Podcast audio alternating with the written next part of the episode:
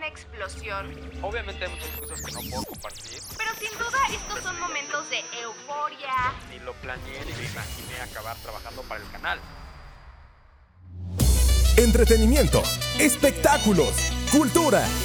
Esto es Tómate un cafecito con Monse Quintana. Comenzamos. Buenos días, buenas tardes, buenas noches. Hoy el frío sí dijo quítate que ahí les voy, pero seguimos con todo. No sé a qué hora del día o desde qué rincón del mundo me estés escuchando, pero estés en donde estés, te doy la bienvenida a Tómate un cafecito. Yo soy Monse Quintana y ya estamos en la segunda mitad de esta temporada. ¿Qué? Así como lo escuchaste, estamos en nuestro quinto episodio. ¡Qué emoción! Y aunque me invade la felicidad, el frío sí se dejó venir con ganas. No sé si soy la única, pero yo mil veces prefiero el frío al calor. Siempre y cuando no tenga nada que hacer, porque la verdad es que lo mejor de estos días es poder estar con las sábanas hasta el cuello, viendo la tele y tomando que tu chocolatito, tu tecito y claro que sí, tu cafecito. Hoy es un gran día, señores, porque en el episodio de hoy tenemos tantas sorpresas que de verdad no va a poder tu cuerpecito con tanta emoción.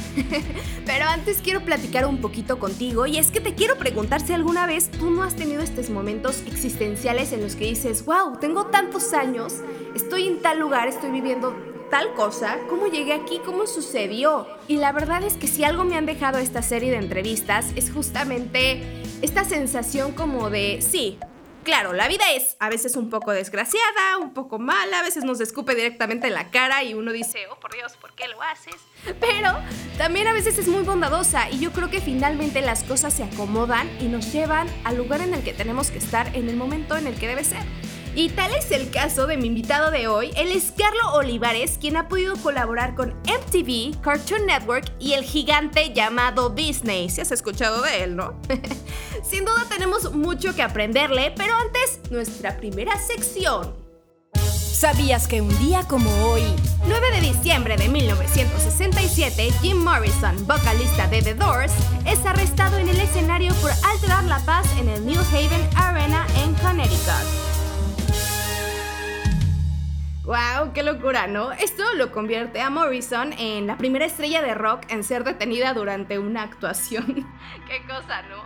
Pero a ver, ¿qué pasó? ¿Cómo sucedió? Pues les voy a platicar todo el chisme completo. Resulta que momentos antes de ese incidente y del concierto, obviamente, una pareja se encontraba teniendo intimidad, o sea, besándose detrás del escenario. Un policía pues se acerca y les dice, oigan, no pueden estar ahí. Y entonces el joven le responde de mala manera, diciéndole un poco así como de, oye, no molestes. Y se desata una discusión. El policía entonces reacciona y le lanza gas pimienta a los ojos.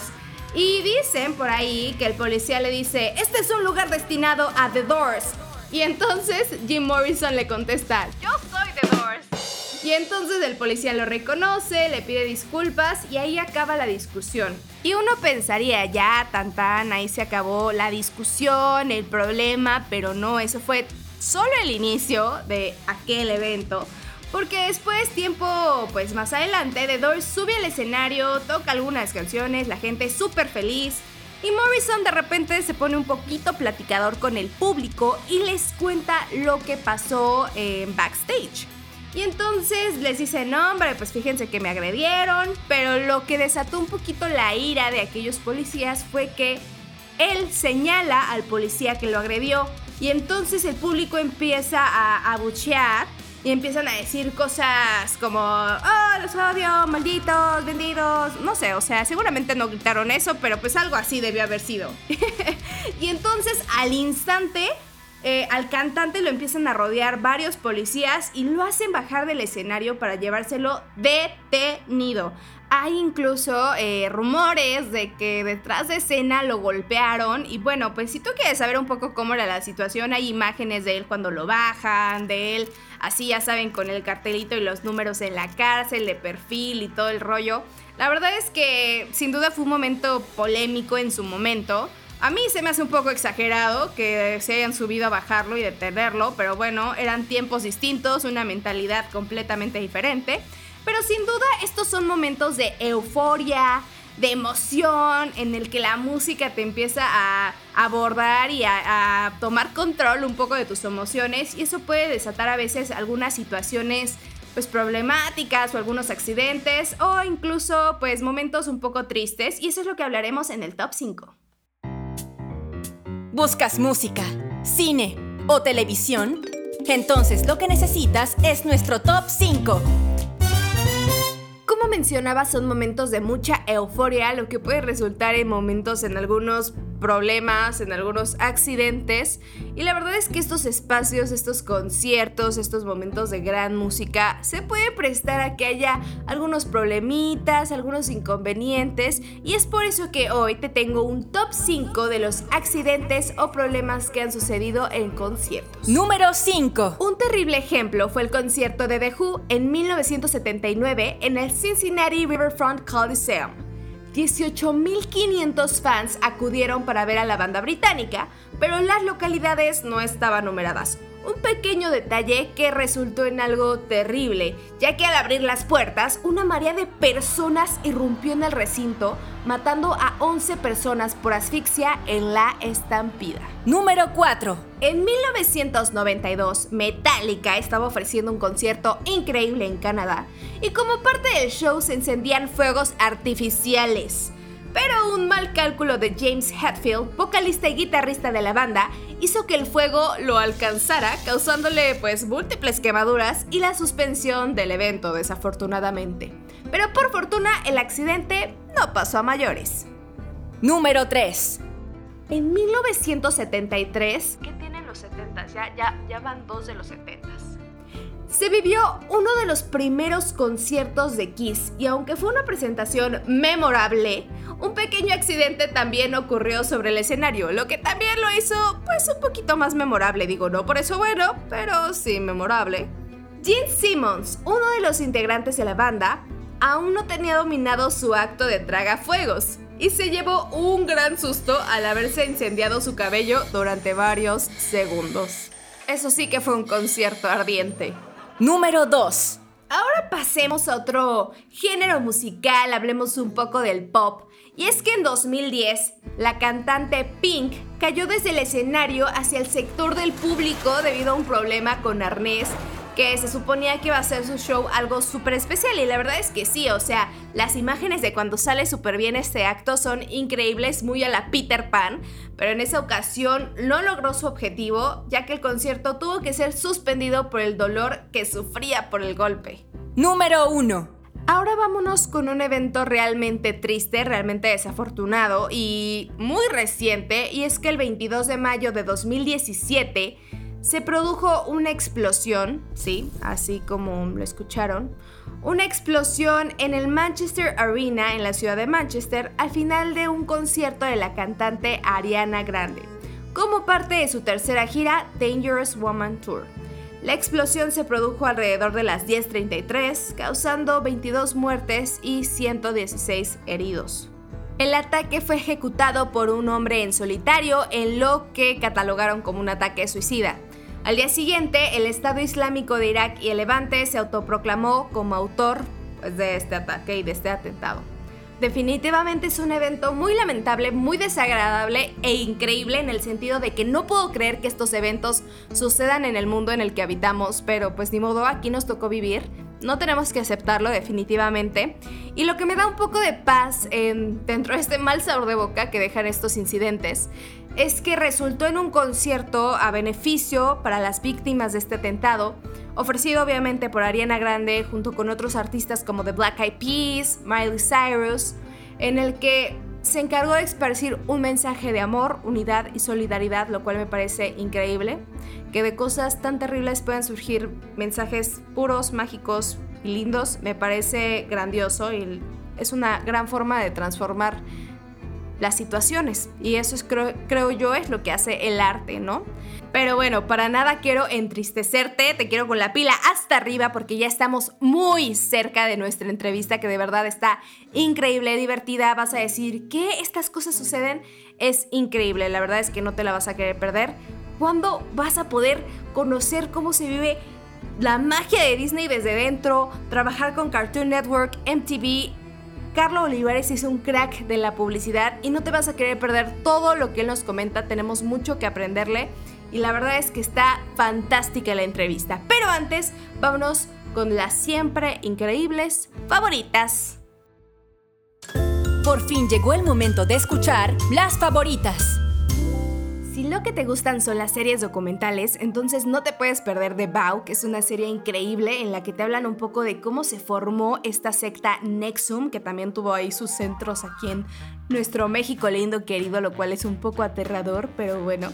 Eh, nos habla de aproximadamente cuatro testigos principales que relatan un poco la historia de cómo entraron, cómo se engatusaron un poco con esta organización, que lo que les prometía era ayudarlos a hacer la mejor versión de ellos, una versión súper moral, una versión muy noble que ayudara al resto del mundo a crecer. La verdad es que es una locura lo que puedes ver ahí, realmente a veces yo lo veía y decía, claro, o sea, ahora entiendo que fue un proceso larguísimo el por el que pasaron varias personas, eh, en el que hubo, claro que sí, abusos, manipulación, hasta llegar a estos crímenes sexuales que fueron finalmente los que llevaron a que el líder de esta secta fuera juzgado en Nueva York por los actos. Lo que me parece más fascinante de esta serie y un poco aterrador también es que me deja claro que todos somos tan vulnerables, que el ser humano es tan vulnerable y tan susceptible a ser manipulado cuando sabemos bien cómo manejar las emociones del otro. Y uno pensaría que seguramente esta organización, eh, su target eran estas personas pues un poco más eh, tímidas, susceptibles a este tipo de manipulación y de juegos psicológicos. Y la verdad es que iban por gente así tal cual te lo dicen, gente exitosa, gente amigable, gente que pueda influir en los demás para entonces hacer un cambio, entre comillas, en la sociedad. Claro que sí, con una secta. La verdad es que es una gran serie, te la recomiendo por HBO Go. Y la segunda recomendación es una serie completamente distinta, muy divertida. Esta serie se llama One Day at a Time o en español Un día a la vez, que la vas a encontrar en Netflix. Se trata de una familia cubana que está viviendo en California. Y la verdad es que es una gozadera, eh, te ríes muchísimo, uno como latino se identifica con todo lo que sucede, las latinadas, voy a decirle así, que pasan en una familia, es muy, muy contagiosa, Aparte toca el tema de la familia súper bien, o sea, es, es una familia un poco pues diferente, obviamente, no te voy a platicar por qué. Digo, ninguna familia, todas las familias son distintas, ninguna es normal. Eh, es muy divertida, la, la, abuela de la familia es extraordinaria, de verdad es súper divertida. Tocan también muchos temas en torno al latino viviendo en Estados Unidos, lo cual es súper interesante. Hablan del el tema de la pérdida de identidad de las generaciones y obviamente el tema de deportación. Te la recomiendo, debes verla ya por Netflix. Y ahora sí, el momento que hemos esperado, nuestro invitado. ¿Sabes qué sigue? Exacto.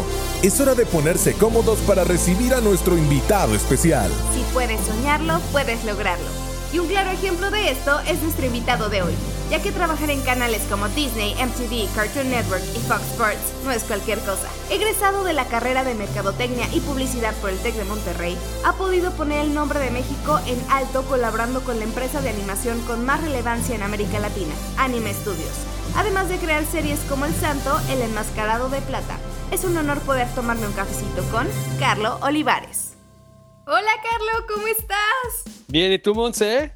Súper bien, me da muchísimo gusto platicar contigo, saludarte. Nos estás hablando desde California, ¿cierto? Así es, Los Ángeles. Qué increíble poder hablar desde tanta distancia. Has trabajado para un buen eh, de cadenas como MTV, Cartoon Network, Disney Channel y wow, la verdad, o sea, por si todavía no están completamente maravillados con esto, eh, pues mencionar, ¿no? Que has recibido premios como un Emmy de estudiante y varios Addis que premian a la publicidad, ¿cierto? Así es, así es. También este, por ahí tuve eh, la oportunidad de tener un finalista en Cannes en algún momento con Cartoon Network, este, FIA, bastantes. Esos son, son algunos de los, este, de los, de los premios, ¿no? Qué increíble, la verdad es que has logrado cosas súper grandes y me da mucha felicidad poder contar contigo el día de hoy y platicar pues un poco de todo esto. Llegar a donde hoy estás, ¿no? Estoy segura que no fue un camino como en una línea recta de su vida, o sea, seguramente también hubo bajadas y tropezones ahí, pero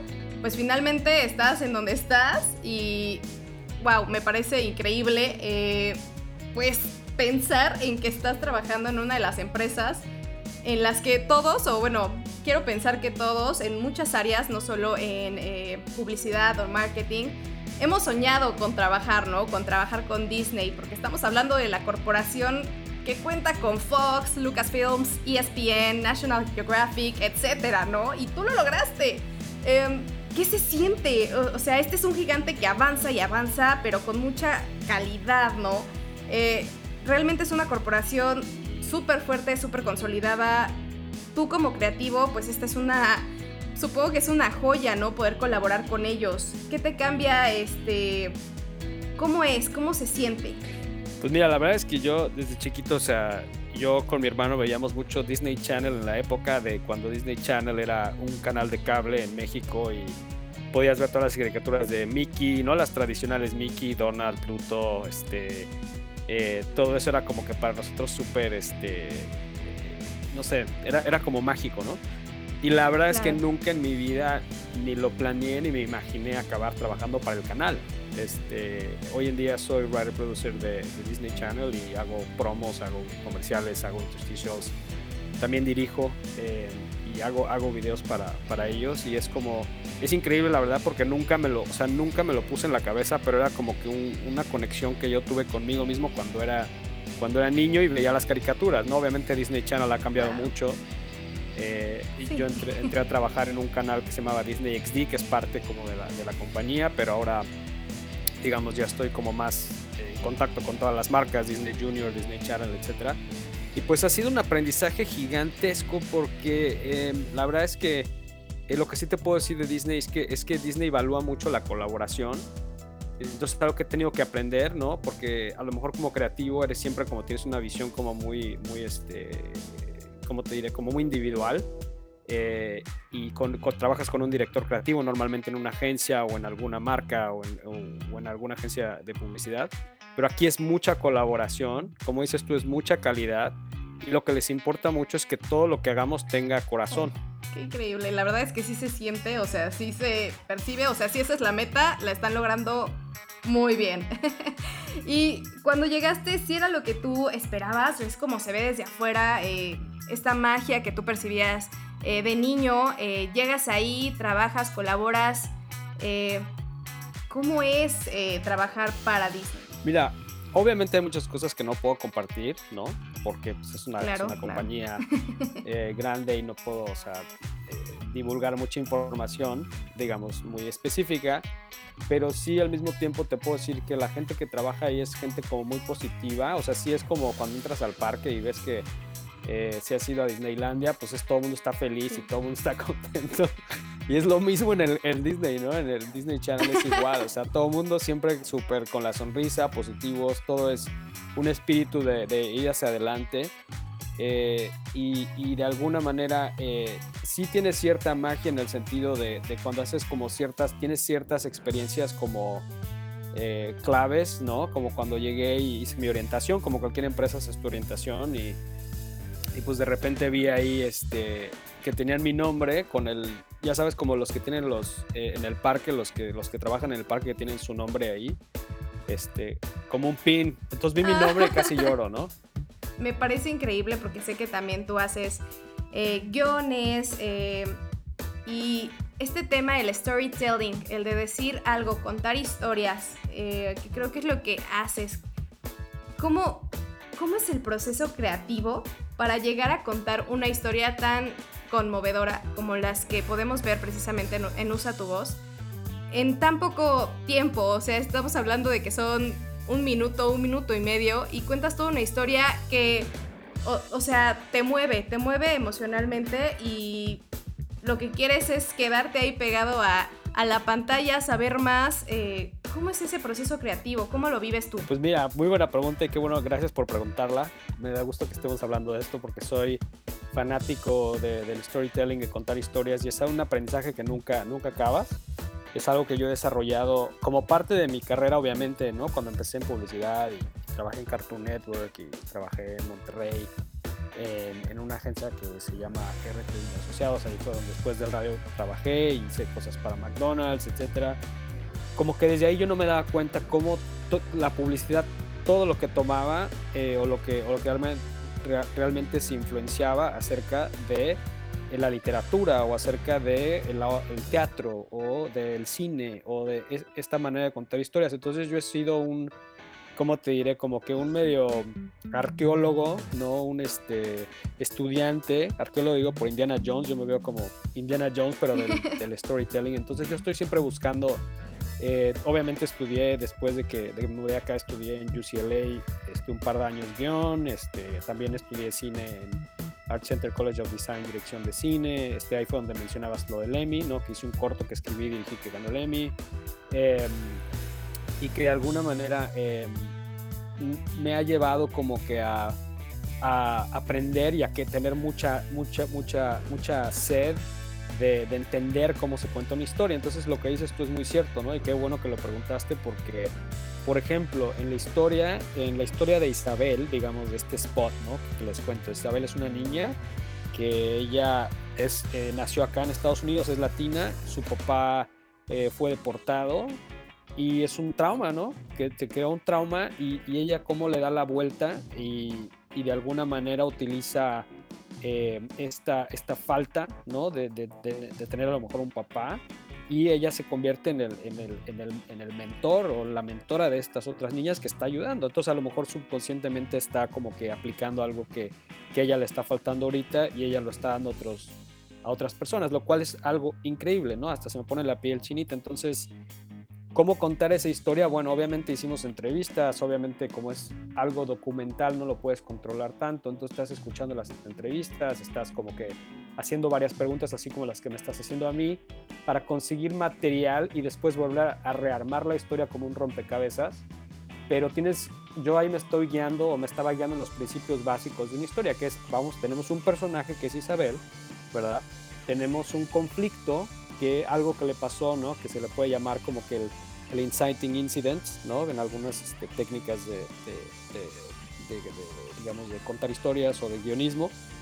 Y entonces lo que le pasó es que su papá fue deportado y eso la llevó a que generar un cambio positivo y crecer y ayudar a otras niñas y ser su mentora. Entonces ahí está la historia. Este, tiene un principio, un medio y un final. Entonces en la manera en que tú lo estás viendo, se te presenta el personaje, se te presenta el conflicto, lo desarrollas, cómo es que está ayudando ¿no? a las niñas y después cierras con el, con el, con el clímax o la resolución que es Isabel no, no solo ha crecido mucho ya como persona y ha ayudado a estas niñas, pero también ella está, está estudiando y se graduó y, va a estudiar y va a continuar con su carrera y va a querer ser como que una, una persona como con mucho impacto social y eso ya es el, final del spot. Entonces ahí estás contando una historia que bien podría ser una historia de una película o de una serie o de un episodio de alguna claro.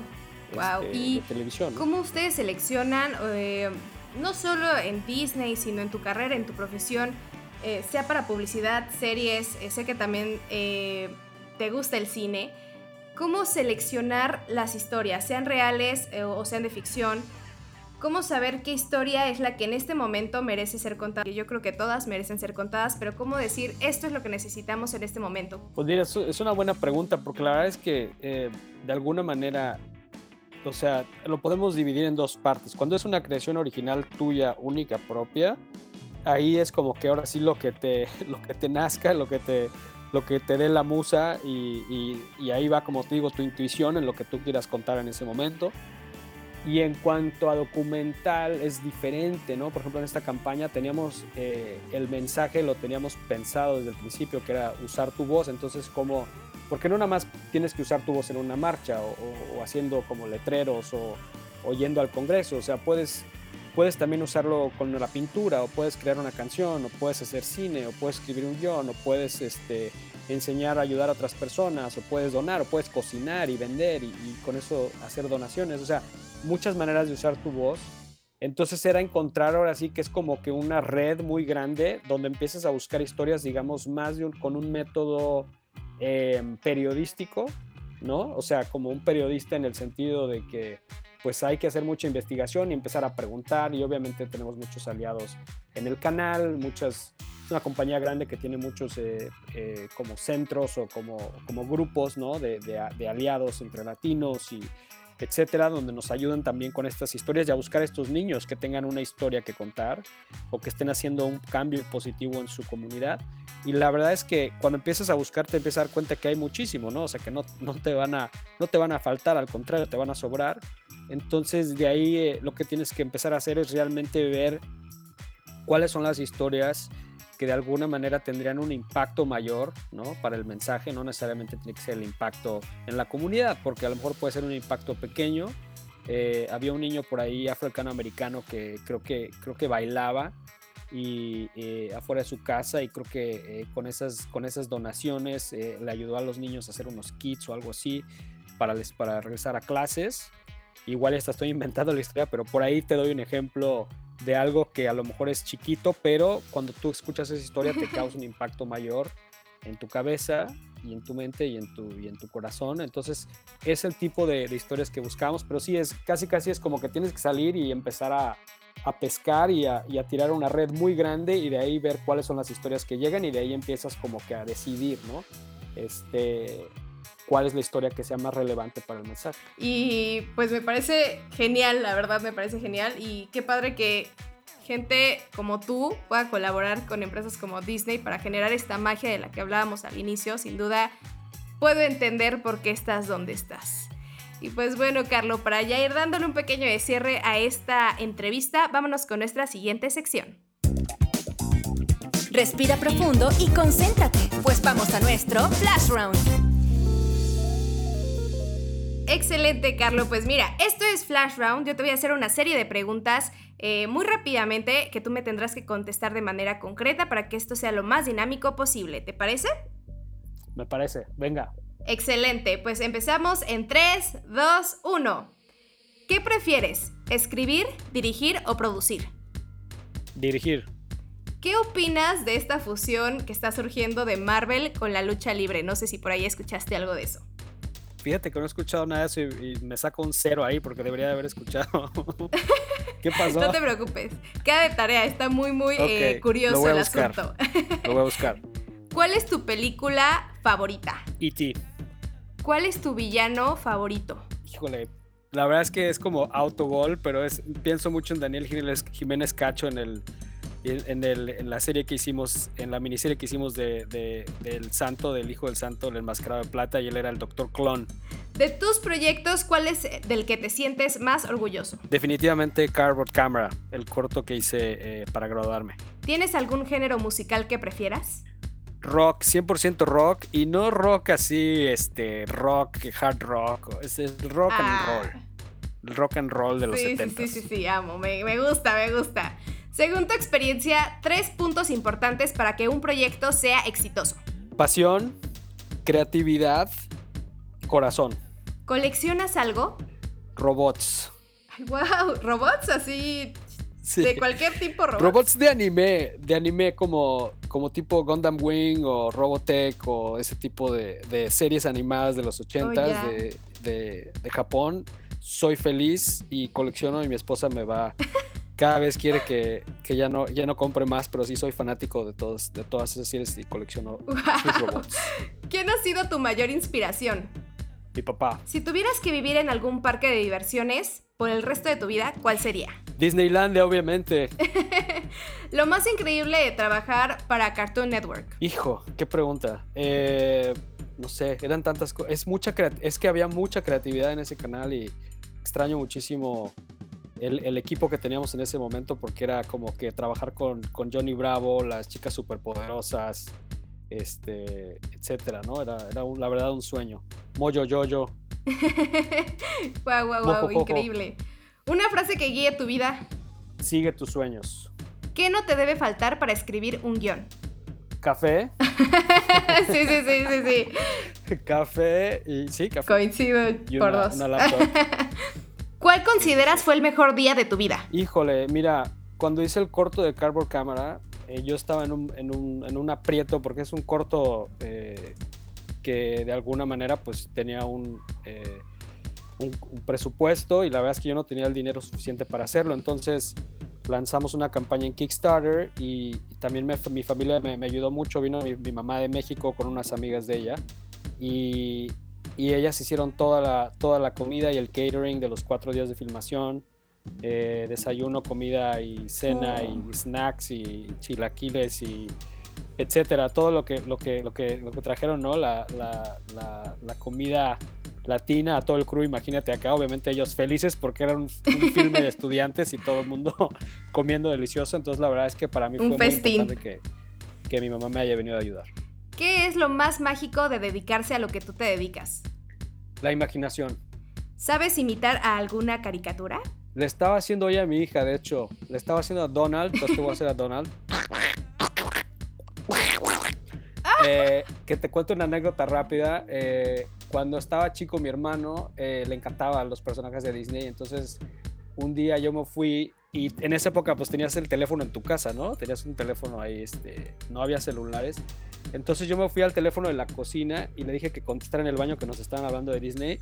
Y le invité uno por uno a todos los, los personajes de, de Disney. Este, y fue increíble porque yo escuché una, una, una, ¿cómo te Una felicidad en mi hermano que nunca en la vida volví a escuchar porque él pensó que estaba hablando con Mickey, con Donald, Pluto y este, eso fue algo muy, muy mágico. Ya desde ahí se veía, ya ahí nada es casualidad. Ahí empezaron tus pininos para lo que hoy estás haciendo. Exacto. Si pudieras producir cualquier cosa, esta es la última película película, pregunta. si pudieras producir cualquier cosa, crear lo que tú quisieras, con un budget ilimitado, ¿qué sería? Una película que use una película acerca de la imaginación. Pues perfecto, Carlo. Me encantó poder platicar contigo. De verdad, eh, eres una inspiración. Como lo mencionaba al inicio, no cualquiera llega donde tú estás. Y de verdad es para mí un honor tenerte acá platicando un ratito contigo. Como lo mencionaba también, eres un gran creativo, me queda clarísimo. Y gracias por aceptar la invitación y confiar en nosotros para que nos platicaras un poco de lo que haces y que aparte lo haces muy bien. De verdad fue un gusto estar aquí contigo y espero te hayas divertido mucho, mucho. Me encantó, Monse. Muchísimas gracias por tenerme aquí. Aquí estoy este, para lo que necesites. Y, este, y nada, fue muy agradable hablar contigo, sobre todo poder expresarme y de alguna manera ahorita durante esta pandemia tener esta conexión y este contacto. Eh, y pues pasárnosla bien hablando un poco y sí, de hecho sí estaba tomando mi café, así que sí me tomé un cafecito contigo. Excelente, me parece increíble. Pues muchísimas gracias, Carlos. De verdad tú también siempre serás bienvenido en este espacio. Gracias, gracias. Muchísimas gracias. Tómate un cafecito con Monse Quintana. ¿Qué tal te pareció esta entrevista? La verdad es que estuvo increíble, me divertí muchísimo y aprendí demasiado. La verdad es que yo sé que siempre lo digo, pero es verdad. Aprendimos demasiado de todos los invitados, yo siempre he creído que todos tenemos algo que compartir y estas personas que han llegado a estos lugares tan especiales, que han logrado cosas tan increíbles, me parece que tenemos tanto que aprenderles y por qué no aspirar a llegar a donde están o crear nuestros propios caminos en el que nosotros brillemos, crezcamos y seamos súper felices. La verdad es que me encantaría que me platicaras qué te pareció esto, ¿te imaginabas un poco qué iba a ser, como nos platicó Carlo, cómo ves este, este tema del contenido, de contar historias. Yo siempre he creído que todo el mundo merece tener un espacio para contar su historia o la historia de alguien que conoce, que quiere y por qué no también una historia que dice, wow, esta historia inspiradora que se me ocurrió, que es ficticia, debería contarse. ¿Por qué no? Claro que sí. Y la verdad es que yo siempre he creído que todas esas personas debemos ser escuchadas por algo es que existen tantos medios, tantos canales para que todos podamos decir lo que tengamos que decir. Así que si tú eres una de esas personas que dice, wow, me inspiré con esto que acabo de escuchar, adelante, por favor, hay tantas opciones que puedes tomar para empezar a crear tu historia, a edificarla y quién sabe, igual y se construye un imperio enorme como el de Disney, así empezó él contando historias, así que pues no dejemos de soñar y de soñar en grande. Señores, se nos está acabando un episodio más. La verdad es que como siempre estoy súper contenta de poder compartir contigo. Creo que esa es una palabra súper importante para mí, el compartir con ustedes, el estar, aunque a la distancia, unos con los otros, compartiendo ideas, compartiendo emociones, compartiendo ilusiones incluso, porque la verdad es que yo siento que este espacio también ha sido un poco para mí un espacio de crecimiento y de aprendizaje que quiero que tú y yo podamos gozar juntos y que podamos seguir construyendo juntos. No, no hay podcast, no hay tómate un cafecito si no hay una taza del otro lado de este micrófono, así que muchas gracias. Como siempre, fue un enorme, un enorme gusto estar contigo y nos vemos la próxima semana con un nuevo cafecito calientito, riquísimo y de verdad que la entrevista está increíble. Pero bueno, mientras tanto, adiós. ¿Disfrutaste tu cafecito? ¡Qué bueno! No olvides escucharnos la próxima semana y ayudarnos a compartir el mejor café. Que tengas un excelente día. En nuestro siguiente episodio, Sí, yo mamá, ya me voy, me voy a ir a Perú, voy a, a, a trabajar y mi mamá... ¿Cómo fue tu experiencia al entrar aquí? ¿Cuándo pasó? ¿Cómo pasó? Y que me esperaban en Montreal eh, dos semanas para... Es un gran, gran gusto para mí estar con Débora Portela. Tómate un cafecito con Monse Quintana. Es presentado por Just Click, agencia digital.